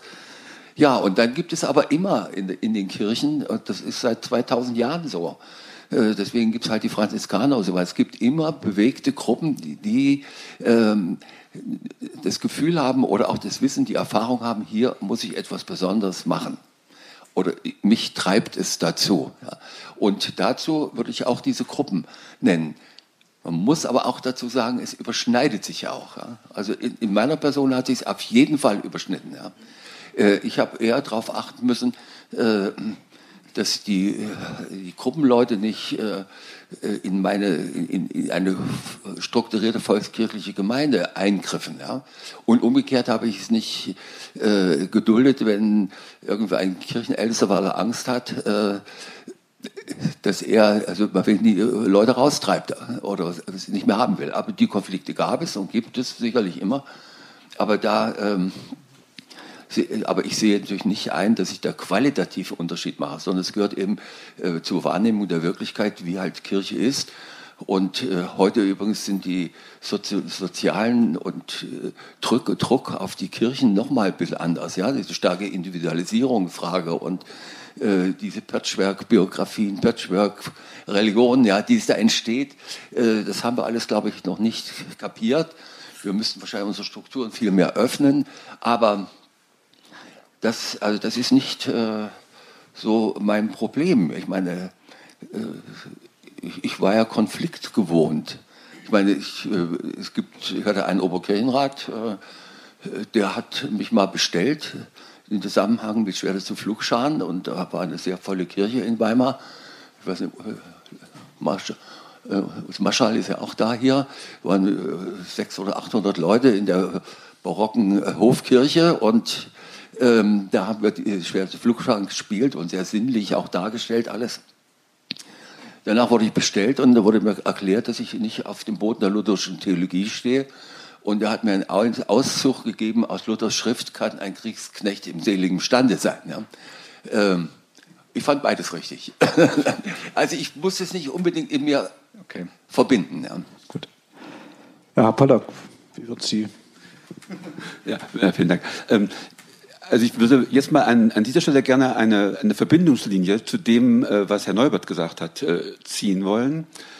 Ähm, also die Frage, warum man sozusagen etwas tut, obwohl man eigentlich sehen kann, dass es nicht allzu großen Effekt hat. Diese Frage habe ich mir natürlich auch immer gestellt. Und da an dieser Stelle, finde ich, gibt es wirklich irgendwie einen Moment des Unbedingten oder auch des Religiösen. Also ähm, mir ist das immer wieder aufgefallen, also bei, bei vielen von den Gruppenmitgliedern, mit denen ich damals zu tun hatte, die ich aber dann später eben auch äh, versucht habe, soziologisch mir genauer anzusehen. Mir ist immer wieder aufgefallen, aus welcher, sagen wir, aus welchem Gefühl der Betroffenheit heraus sie eigentlich ihr politisches Handeln ähm, äh, legitimiert haben genauso wie Sie es auch gesagt haben, also man kann nicht anders. Man kann das nicht ertragen, dass es in dieser Gesellschaft sozusagen so ungerecht zugeht, dass die eigene Autonomie in Frage gestellt wird, dass das Gefühl der Würde verletzt wird. Und aus diesem Gefühl heraus würde ich sagen, dass da gibt es wirklich etwas Religiöses, ja, ähm, kommt sozusagen sehr häufig das politische Engagement. Ähm, ich habe an, an, einer anderen Stelle aber doch auch einen ganz anderen äh, Kirchenbegriff als Sie, Herr Neubert. Also ich gehe nicht davon aus, dass die Gesellschaft letztendlich kulturell zusammengehalten wird oder religiös zusammengehalten wird oder dass es da etwas geben muss, was gewissermaßen irgendwie die unterschiedlichen Milieus zusammenbinden kann. Also das ist sozusagen in meinen Augen, das spreche ich jetzt als Soziologe, äh, das ist eben eine, eine Herangehensweise an äh, gesellschaftliche Ordnung, äh, Ordnungen, die sehr stark äh, von, letztendlich von Dürkheim beeinflusst ist, der davon ausgeht, dass der Kern der Gesellschaft, das, das Selbstverhältnis der Menschen in der Gesellschaft ist, und dieses Selbstverhältnis ist letztendlich ein religiöses. Also in allen religiösen Kulten betet letztendlich sozusagen die Gesellschaft sich selbst an, weil die Macht der Gesellschaft so groß ist, dass man ihr nicht entkommen kann. Okay, das ist eine gute soziologische Überlegung, äh, aber ich glaube nicht, dass sie stimmt. Ähm, sondern ich gehe davon aus, dass auch die DDR-Gesellschaft, aber die DDR-Gesellschaft noch viel weniger als äh, westliche, moderne, rechtsstaatliche, freiheitlich demokratische ähm, Gesellschaften gekennzeichnet sind durch Prozesse der Differenzierung. Das ist für mich der zentrale Begriff, ja, der sozialen Differenzierung. Und das heißt, dass die einzelnen Bereiche sich zueinander verhalten, dass es sozusagen um Relationierung geht. Das ist jetzt sehr abstrakt, aber man ähm, kann es auch so sagen, es ist nicht sozusagen eine Ressource, von der die Gesellschaft zusammengehalten wird, nicht genau, das würden Sie wahrscheinlich auch nicht sagen wollen, aber irgendwie läuft es darauf hinaus. Ähm, das ist letztendlich sozusagen Kultur, Religion, ja, ähm, etwas sozusagen, was von unten kommt. Daran glaube ich nicht. Sondern ich denke, dass die einzelnen gesellschaftlichen Bereiche relativ ähm, ähm, ja, selbstreferenziell, selbstdynamisch agieren und dass es darauf ankommt, wie die einzelnen Bereiche zueinander sich ins Verhältnis setzen. Religion ist dann nur ein Faktor unter vielen und wahrscheinlich gar nicht der wichtigste. Und das sehen wir auch. Ja? Also wir sind jetzt hier in einer evangelischen Akademie, aber die meisten Menschen, die fragen doch nicht mal nach Religion. Ja? Also das ist sozusagen, ähm, wir müssen das wahrnehmen als Religionssoziologen und auch als Theologen und auch als Christen, als Kirchenchristen, dass für viele Menschen Kirche, Religion, Glaube nicht im Zentrum steht, sondern die meisten sagen sogar, das ist für sie unwichtig. Ja, vielen Dank. Ich würde noch eine Reaktion, ich habe Ihnen ja versprochen, die haben die Minute noch und dann öffnen wir. Ja, also ähm, müsste auf vieles jetzt reagieren. Also äh, das Letzte, was Sie sagen, möchte ich Ihnen zustimmen, kann es aber nicht. weil wir doch erleben, schauen Sie mal nach Russland, dieser komische Zwerg Medvedev, was hat er heute gestern gesagt? Wir müssen gegen den Herrn des Bösen, gegen die Hölle kämpfen. Wissen Sie, das sind alles Ex-Kommunisten, äh, äh, Funktionäre, die alle sozialisiert sind jenseits von Tradition und Religion. Und sie nutzen es, sie wissen es, wissen Sie, sie wissen es, dass man Menschen damit anbinden kann. Oder denken Sie, schauen Sie mal zu den alten Herren nach, äh, im Iran. Da ist es auch so. Plötzlich, es gibt keine Säkularisierung, es gibt keine Befreiung von Religion. Wissen Sie, in dem Moment, wo, Sie, wo wir hier unsere Traditionsbestände der äh, traditionellen religiösen Äußerungen und äh, äh, wo sie erodieren, an der Stelle entsteht ja überhaupt kein Vakuum, sondern es kommt, fließt alles Mögliche ein. Und es macht mir manchmal auch Sorgen, was da reinfließt. Was, was ist alles etwa bei der AfD an irrationalen, subreligiösen, pseudoreligiösen Elementen vorhanden? Welche neuen Mythen spielen eine Rolle?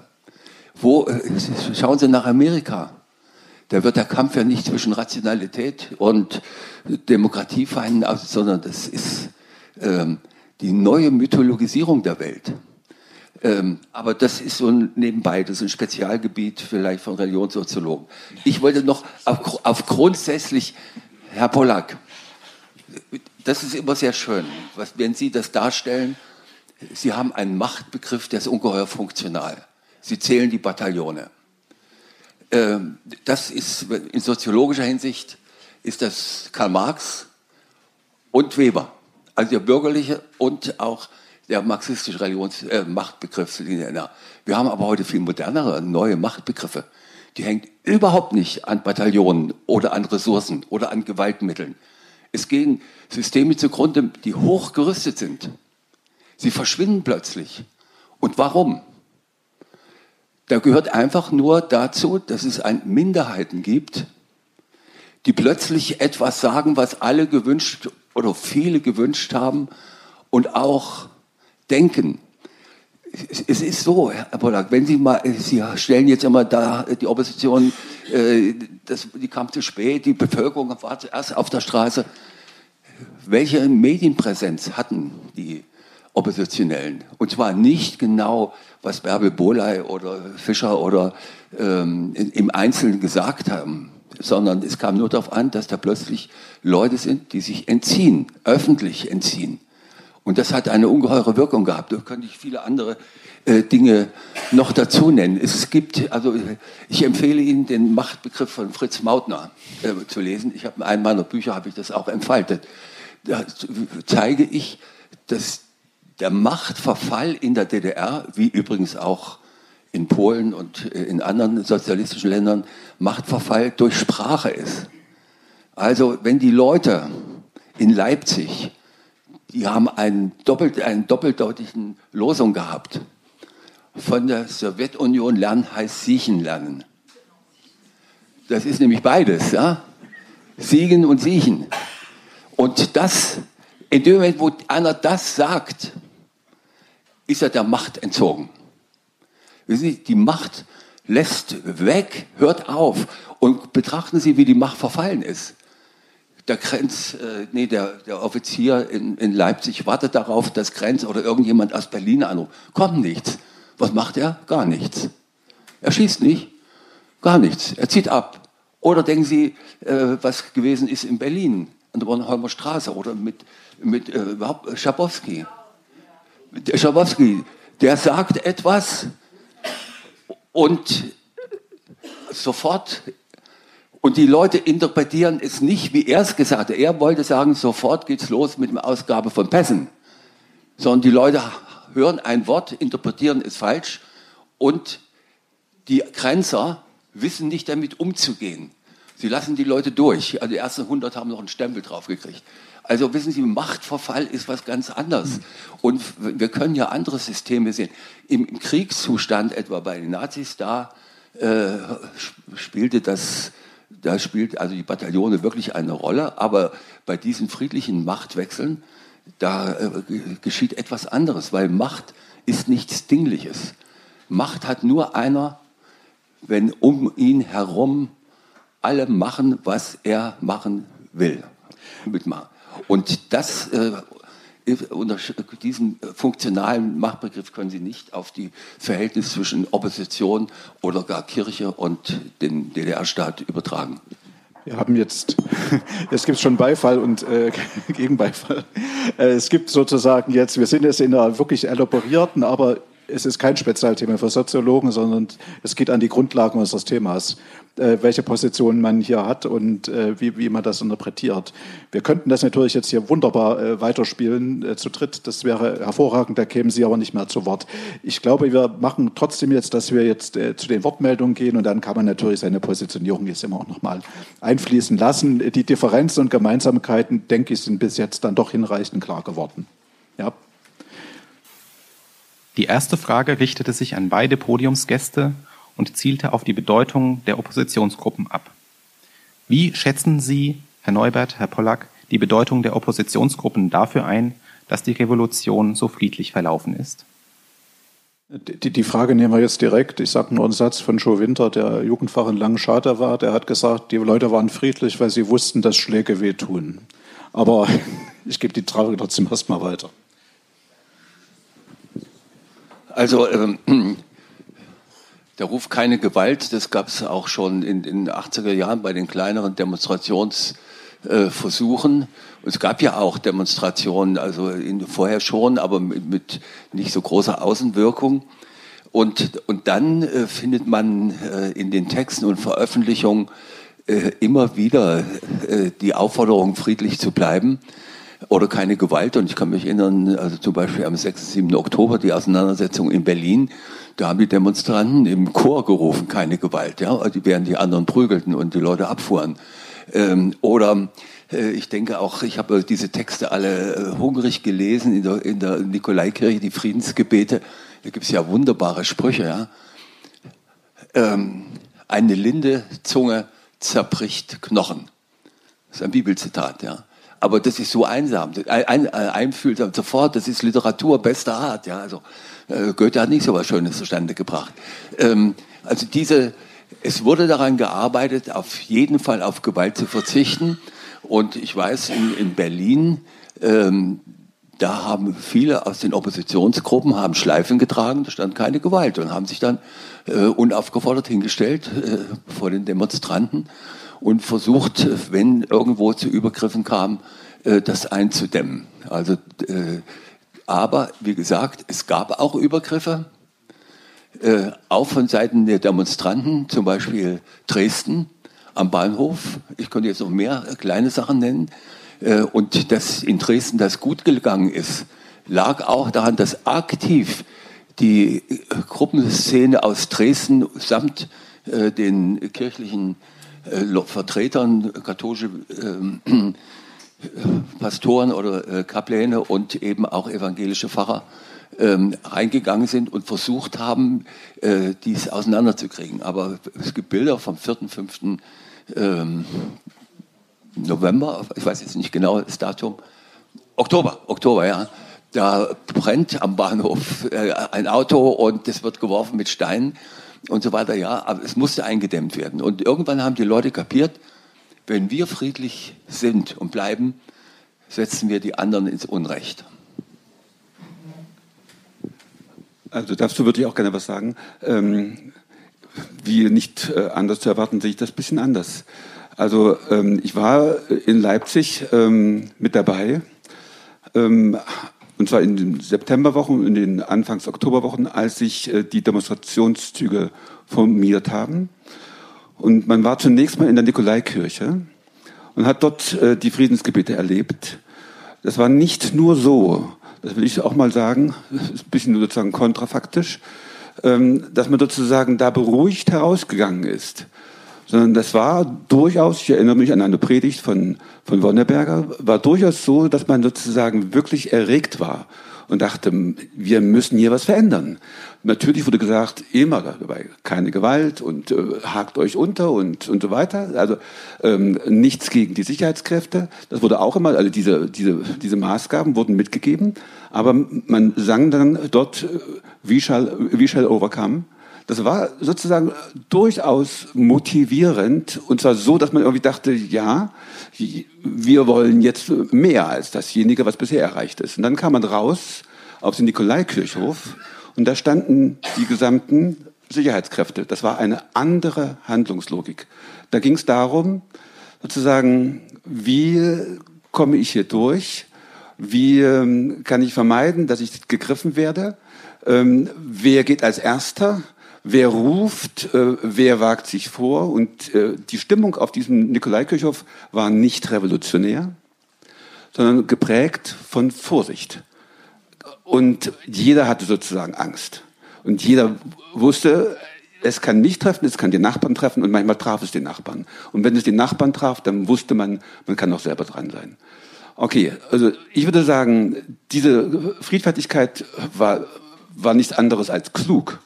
Ja, genau wie das Zitat auch jetzt von Ihnen, äh, Herr Kranich, äh, ja, zum Besten gibt. Es war einfach, äh, es wäre unklug gewesen, dieses hochgerüstete System, was man da sozusagen in äh, Gestalt der Polizeikräfte vor sich sah, zu reizen. Und wenn man überhaupt eine Chance haben wollte, dann natürlich nur friedlich. Es folgten je eine Frage an Herrn Neubert und an Herrn Pollack. An Herrn Neubert richtete sich die Frage unter Bezugnahme auf seine Aussage, das Wichtigste sei gewesen, dass die Oppositionsgruppen die Öffentlichkeit gesucht hätten, denn das Suchen der Öffentlichkeit sei im Grunde schon ein politischer Akt gewesen. Hier setzte die Frage an mit dem Hinweis, ob es nicht vielmehr so sei, dass dieses Suchen der Öffentlichkeit politisch interpretiert worden sei. Es folgten eine Anmerkung und eine Frage an Herrn Pollack. Man könne ihn so interpretieren, dass man von einem Versagen der Opposition gegenüber der Bevölkerung reden müsse, denn die Opposition habe nicht in ausreichendem Maße versucht, die Bevölkerung teilweise zu repräsentieren. Die Frage verband sich mit dem Zitat von Heino Falke, der vom verbesserlichen Sozialismus sprach. Wer habe an diesen verbesserlichen Sozialismus eigentlich geglaubt? Also äh, zu dieser Öffentlichkeitsfrage. Das war, ähm, schauen Sie das an, es war seit den 70er Jahren war ganz klar, es ging immer um Öffentlichkeit, es ging um einen Kampf um die Öffentlichkeit. Äh, die ganzen Auseinandersetzungen mit Biermann äh, oder ähm, andere kirchliche Aktionsformen, auch in der Umweltfrage ging es natürlich darum, an die Öffentlichkeit zu sensibilisieren. Ähm, das heißt, äh, und Sie können es auch lesen. Gerade hier, ich glaube, steht ein Aufsatz drin ähm, von Ludwig Melon, der heißt, sich öffentlich zeigen. Also ähm, es war ganz klar, äh, das war das Bestreben. Wie man sie aber bekam, war das war schwierig. Das gebe ich zu. Es war nicht immer leicht. Ähm, aber vom demokratischen Aufbruch kann ich sagen, als wir äh, den ersten Gründungsversuch gemacht haben, äh, es gab vorher konspirative Absprachen am 1. Oktober. Da waren wir ja auch nicht blöd. Wir haben in West-Berlin äh, über Korrespondenten äh, waren wir äh, angebunden. Die kamen vorbei oder jemand kam vorbei, ein Bote und hat gesehen, was in meiner Wohnung passierte. Und ähm, dann äh, war es so, das war so halb zwölf, gab es diese erste Auseinandersetzung, wo das, also dieses ganze Gebiet mit Bewaffneten irrsinnigerweise absperrten. Eine halbe Stunde später hörte ich das im Deutschlandfunk. Hörten wir und haben alle gejohlt wir waren da und wir wussten, jetzt haben wir auch ein bisschen mehr Schutz und wir wussten, ähm, es wirkt, was wir jetzt machen. Und, aber wir waren so wenige, nur noch 13 oder 15 Leute waren in meine Wohnung gekommen. Wir haben aber so getan, als hätten wir den demokratischen Aufbruch gegründet. Und in der Nacht bin ich noch mit einem geheimen Treffen mit Ebbelmann getroffen, wieder mit Westjournalisten und da war der Schwarze dabei und äh, war sehr interessant. Den, und den haben wir dann äh, erklärt, wir haben jetzt den demokratischen Aufbruch gegründet und wir haben hier auch ein Papier. Äh, das können Sie veröffentlichen, aber es geht so, wir müssen natürlich das nochmal überarbeiten. Also äh, wir haben die Öffentlichkeit gesucht, das war die einzige Chance, die wir überhaupt hatten. Also ich finde beide Fragen sehr, sehr relevant und sehr interessant. Ähm, ich würde auch sagen, also das war ganz klar, dass man die Öffentlichkeit sucht, um gewissermaßen die Bevölkerung zu politisieren und einen Einfluss auf das System zu nehmen. Das war das Ziel, ganz klar. Ähm, aber es gab auch den umgekehrten Fall, dass Menschen ähm, abgewichen sind von gesellschaftlichen Normen und da gar nicht so viel sich dabei gedacht haben. Also die haben zum Beispiel eine, eine, eine, eine Plastiktüte getragen mit einer westlichen äh, Werbung. Und das äh, reichte manchmal aus, um politisiert zu werden. Ja, also insofern, es gibt auch den Weg umgedreht, ja, dass sozusagen Dinge politisiert wurden, die gar nicht politisch gemeint wurden. Und das äh, beschreiben ja ganz viele von den Oppositionellen, ja, wenn Sie mal äh, in, die, in, die, in die Unterlagen hineinschauen von, den, äh, äh von der Aufarbeitung äh, ja, der, der SED-Diktatur. Ja 22 Bände, zwei Bände zur Opposition. Da beschreiben die Oppositionellen wie sie sozusagen politisiert wurden, obwohl sie gar nicht politisch zunächst mal gedacht haben, aufgrund der Tatsache, dass sie stigmatisiert wurden durch das System. Also insofern finde ich die Frage sehr berechtigt. Ähm, und ich würde sagen, typisch war eben für viele, nicht für alle, aber für viele in der DDR, dass man eben an die Verbesserlichkeit des Sozialismus nicht geglaubt hat, ähm, sondern dass man sagte, hier ist eh nichts zu machen. Ja, man muss sozusagen mit den, mit den Wölfen heulen, man muss sich irgendwie anpassen, man muss mitmachen, man darf nicht auffallen. So, das war die typische Haltung. Ja. Und darin unterscheiden sich eben die oppositionellen Gruppierungen. Die haben gesagt, nein, äh, indem wir den Sozialismus auf seinen Anspruch behaften, kommen wir ins Gespräch mit denjenigen, die dieses, dieses System repräsentieren. Heino Falke, 1972, äh, Bundessynode, hält einen Vortrag. Ja, wir geben die Hoffnung auf den verbesserlichen Sozialismus nicht auf. Wen spricht er an? Die Funktionäre. Er spricht die Funktionäre an. Und die reagieren auch, indem sie ihn sozusagen sofort ja, kriminalisieren. Und das wollte man auch. Man wollte sagen, das war der, das war der Gesprächspartner, der, der potenzielle, den man nie erreichen konnte. Aber die Bevölkerung, äh, ich weiß nicht, äh, war vielleicht mit diesem, mit diesem Slogan, dass der Sozialismus ja, demokratisiert werden kann, eher schwer zu erreichen. Es folgten zwei Statements, die direkt aufeinander Bezug nahmen. Im ersten Statement wurde kritisiert, dass Herr Pollack von der normalen DDR-Bevölkerung gesprochen habe. Die Gruppen der DDR-Opposition könnten sich dadurch ausgegrenzt fühlen. Dabei seien auch sie ganz normale Staatsbürger gewesen, anders lediglich aufgrund ihres Verständnisses von Politisierung und der Freiheitssehnsucht. Die Grundidee, dass das System nicht das Gelbe vom Ei gewesen sei, sei beim Großteil der Bevölkerung vorhanden gewesen, ebenso die Überzeugung, dass es etwas Besseres geben müsse.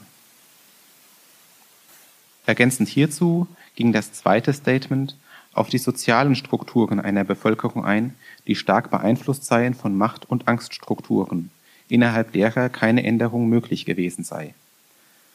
Erst müsse man das dies begriffen haben, um selbst etwas ändern zu können. Machtverfall gehe stets einher mit Angstverfall. Ja, ich würde Ihnen zustimmen. Das ist ja genau mein Punkt, dass die Menschen ähm, sich äh, dem System gegenüber ohnmächtig gefühlt haben, dass sie Angst hatten, dass sie meinten, sie müssten sich anpassen und ich habe das dann zusammengefasst in dem Begriff, äh, dass es sowas gab wie ein Maß der Normalität der Mitte. Damit ist mitgedacht gewissermaßen, dass ähm, also in der DDR-Gesellschaft, in der Bevölkerung sozusagen eine relativ geringe Toleranz bestand gegenüber Abweichungen. Ähm, und dieses, diese, dieses geringe Maß an Toleranz haben eben auch die Vertreter der Gruppierung, der alternativen Gruppen zu spüren bekommen. Ja, man wollte mit diesen ähm, Abweichlern, mit diesen Unruhestiftern oft nichts zu tun haben. Das heißt ja nicht, dass ich sozusagen, indem ich das beschreibe, das rechtfertige, sondern ich versuche ja nur, einfach nur zu verstehen, ähm, warum sozusagen an vielen Stellen diejenigen, die eigentlich das Richtige wollten, eine Veränderung der DDR-Gesellschaft, eine Demokratisierung, ähm, auf so viel Resonanzlosigkeit gestoßen sind. Das hat sehr viel mit Angst zu tun. Und das will ich noch einen Schritt weitergehen. Also ähm, Sie wissen das selbst, dass ich hier niemanden ausgegrenzt habe. Und ich würde sagen, äh, Sie versuchen gewissermaßen äh, moralisches Kapital daraus zu schlagen, dass ich diesen Begriff der Normalisierung gebraucht habe, der übrigens auch in der ähm, DDR-Forschung äh, eine gewisse Rolle spielt. Ähm, also es gibt in, in, in, Großbritannien einen ganzen Ansatz, der mit dem Begriff der Normalisierung arbeitet, um zu verstehen, warum sozusagen nicht viel stärker aus der DDR-Gesellschaft heraus ähm, Potenziale des Protestes ähm, sich entfaltet haben, denn die, Unzufrieden die Unzufriedenheit war ja sehr groß. Am Schluss des Podiums wurden vier Wortmeldungen nacheinander aufgerufen. Das erste Statement nahm zunächst Bezug auf den Begriff der Angststruktur und lehnte diesen ab, verwies darauf, dass man eher von einer Anpassung, die über Generationen hinweg antrainiert worden sei, sprechen müsse. Der zweite Punkt dieses Statements bezog sich auf das Umfeld der Aktiven in den Gruppen. Die Gruppen der DDR-Opposition seien demnach weniger auf der Suche nach dem Dach der Kirche gewesen, sondern vielmehr eine Bewegung aus der Kirche heraus, die auch in der Kirche verwurzelt geblieben sei. Im dritten Punkt ging das Statement auf Detlef Pollack ein und benannte die Verletzung der Menschenwürde als entscheidenden Faktor für das eigene Engagement in der DDR-Opposition. Die Bewahrung dieser Würde sei durch den Widerstand möglich gewesen. Das nächste Statement nahm ebenfalls Bezug auf die Aussagen von Detlef Pollack. Seiner These, der Einfluss der Gruppen auf die Gesellschaft sei marginal gewesen, wurde widersprochen mit Verweis darauf, dass beispielsweise Gruppen, die sich für den Erhalt der Altstädte eingesetzt hätten, zwar nicht sofort eine Veränderung erreicht hätten, aber doch die Gesellschaft wach geküsst hätten. Der dritte Beitrag an dieser Stelle versuchte eine Brücke zwischen den Positionen von Neubert und Pollack zu schlagen. Dazu nahm er die Rolle der ökumenischen Versammlung in den Blick. Es wurde die Frage gestellt, ob die ökumenische Versammlung eine Möglichkeit sei, die die beiden Positionen von Pollack und Neubert zusammenführen könne. Der abschließende Beitrag aus dem Publikum benannte zunächst noch einmal die Anzahl der Oppositionsmitglieder und bezog dann Stellung zu dem von Erhard Neubert eingeführten Begriff des Defizits. Die Oppositionsgruppen hätten das Milieu als Umgebungsdefizit beschrieben. Weiterhin seien laut dem Statement die Begriffe Normalität und Mittelmaß, die Detlef Pollack eingeführt habe, wichtige Beschreibungsbegriffe. Klargestellt wurde schließlich, dass die Kirchen keine bloße Dekoration für die Implosion der DDR gewesen seien, sondern zu dieser Entwicklung einen substanziellen Beitrag geleistet hätten. Ich finde auch, das ist wirklich äh, ein, ähm, ein Wendepunkt, die ökumenische Versammlung. Da werden da genau die ganzen Fragen angesprochen, die die Gruppen seit vielen Jahren beschäftigt haben. Frieden, Gerechtigkeit, Bewahrung der Schöpfung.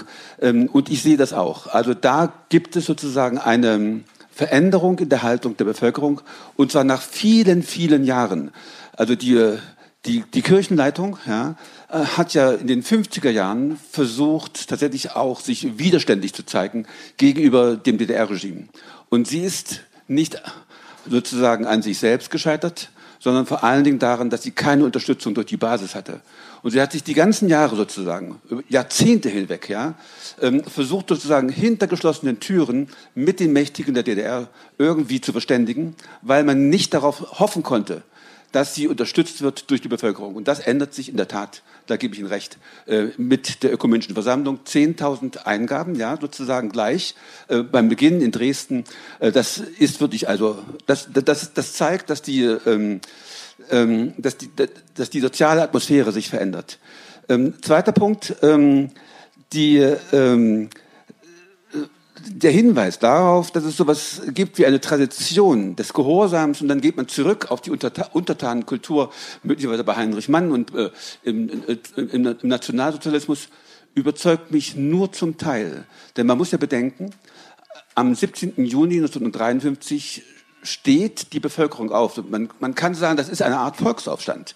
Ja, und wie ist das denkbar, wenn sozusagen ähm, die Ostdeutschen geprägt sind durch diese Gehorsamskultur. Ich, äh, ich glaube nicht daran, dass das sozusagen wirklich ähm, äh, der entscheidende Punkt ist. Äh, viel wichtiger ist tatsächlich, dass man ähm, dass man dieses System als repressiv gesehen hat und dass man äh, äh, versucht hat, ähm, damit zurechtzukommen, sich zu arrangieren und anzupassen. Und jetzt noch ein Satz zu Herrn Neubert. Ähm, wir, wir kennen uns relativ gut. Äh, deswegen nehme ich also Ihre Spitzenformulierung auf, sozusagen, dass dort, wo das, ja, wo, wo das Gute nicht ist, da ist das Böse. Das stimmt in meinen Augen nicht. Wir haben ganz viele Bereiche, wo es gar nicht um Gut und Böse geht. Ja, also jetzt, zum, Sie haben jetzt Medier äh, zitiert, man könnte auch ähm, Kyrill, ja, den ersten zitieren, wo man von einem metaphysischen Kampf zwischen dem Bösen und dem Guten redet. Aber an ganz vielen Stellen geht es gar nicht um Gut und Böse und schon gar nicht um Metaphysik, ja, sondern äh, an vielen Stellen geht es einfach darum, dass man nicht friert, dass man ja, genug zu essen hat, ähm, dass man ein Dach über den Kopf hat, äh, dass es Energie gibt. Okay, also mit anderen Worten, äh, an der Stelle unterscheiden wir uns sehr stark, weil in meinen Augen äh, ja, sie dazu tendieren, gewissermaßen die Religion als das Übergreifende, was alles sozusagen durchdringt, zu sehen. Und da hatte ich ja vorhin den Begriff der Differenzierung gebracht. Das, also das ist nicht typisch für äh, die Menschen nach dem ausgehenden Mittelalter. Ja. Herr Pollack, äh, zu dem Guten und Bösen. Ich glaube, Sie haben mich etwas falsch verstanden. Ich hab, wollte sagen, dass in dem Moment, wo die Russen, die russische Regierung in ein, einer Schwierigkeit ist, dass sie jetzt plötzlich auf so eine äh, wahnsinnige, irre, blöde, überholte, nicht akzeptierbare, äh, an die Grenzen des äh, Paranoiden stammende Mythologie zurückgreift. Wissen Sie? Ähm, das ist das eine. Das andere ist, dass sie das machen, hängt natürlich damit zusammen, dass sie wissen, dass Menschen an diesen Stellen empfindlich sind oder beziehungsweise auch Sachen aufnehmen. Auch wir sind ja heute, ohne dass wir es alles überprüfen können, irgendwelchen News und Fake News ausgesetzt und wissen nicht immer, was wahr ist.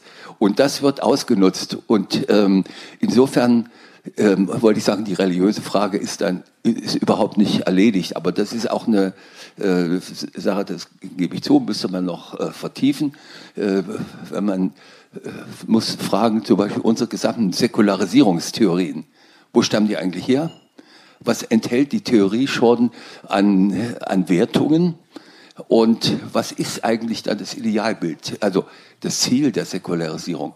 Was ist das? Also, gut, das andere, auf die anderen Sachen, ähm, also zwischen Herrn Pollack und mir, äh, äh, also die, wir führen die Duelle immer nach Feierabend erst äh, statt.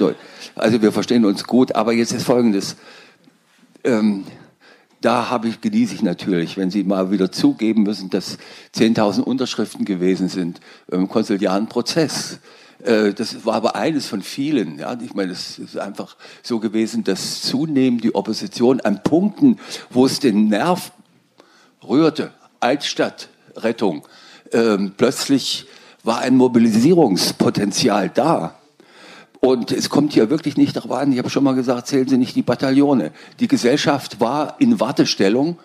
Manche haben es nicht ausgehalten, haben dann auch einen Ausreiseantrag gestellt. Und als das neue Forum Bärbel Boley äh, das neue Forum vorstellt und zur Unterschrift aufruft, hatten die in wenigen Tagen 12.000 Unterschriften. Also das war, und das war ja nicht die einzigen, da waren wir als Konkurrenten auch noch da. Und das heißt also, das ging so äh, wahnsinnig, sie, sie hat die Gesellschaft erwacht und hat uns quasi aufgesaugt. Ähm, also ich äh, neige aber dazu, dass wir trotzdem nochmal nachgucken, inwieweit gibt es in der deutschen Bevölkerung, vor allen Dingen in der ostdeutschen, nicht doch so etwas wie eine Tradition des Untertanen? Wie weit sind die nicht doch orientiert darauf, dass eine Obrigkeit alle Probleme löst und sie möglichst wenig davon beteiligt sind? Also einmal war das die Linkspartei, die diese Proteste akkumuliert hat. Ähm, das hat sich dann gegeben, nachdem die auch mal regieren. Ähm, dann ist die AfD heute ja, und ähnliche Sachen die da oben, die oben betrügen uns, ihre Medien betrügen uns. Ähm, diese Eigenheiten der ostdeutschen Gesellschaft, die doch offensichtlich sind, die beschreiben sie auch zum Teil als verängstigte Gesellschaft, äh, die ist natürlich auch ein Erbe Ja, mein Gott, wie lange haben wir eine Demokratie? 33 Jahre und vorher war nicht viel. Und zwar über Jahrhunderte weg. Wir sind äh, in Europa die Spätkommer.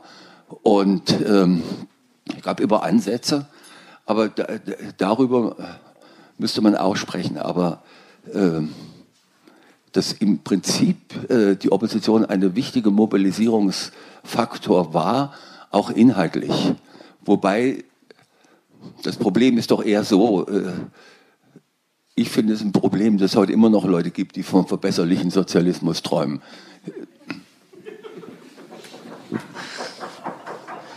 Ähm, mit diesem Schlusspunkt wird es wahrscheinlich auch äh, der Dev Pollock wieder übereinstimmen.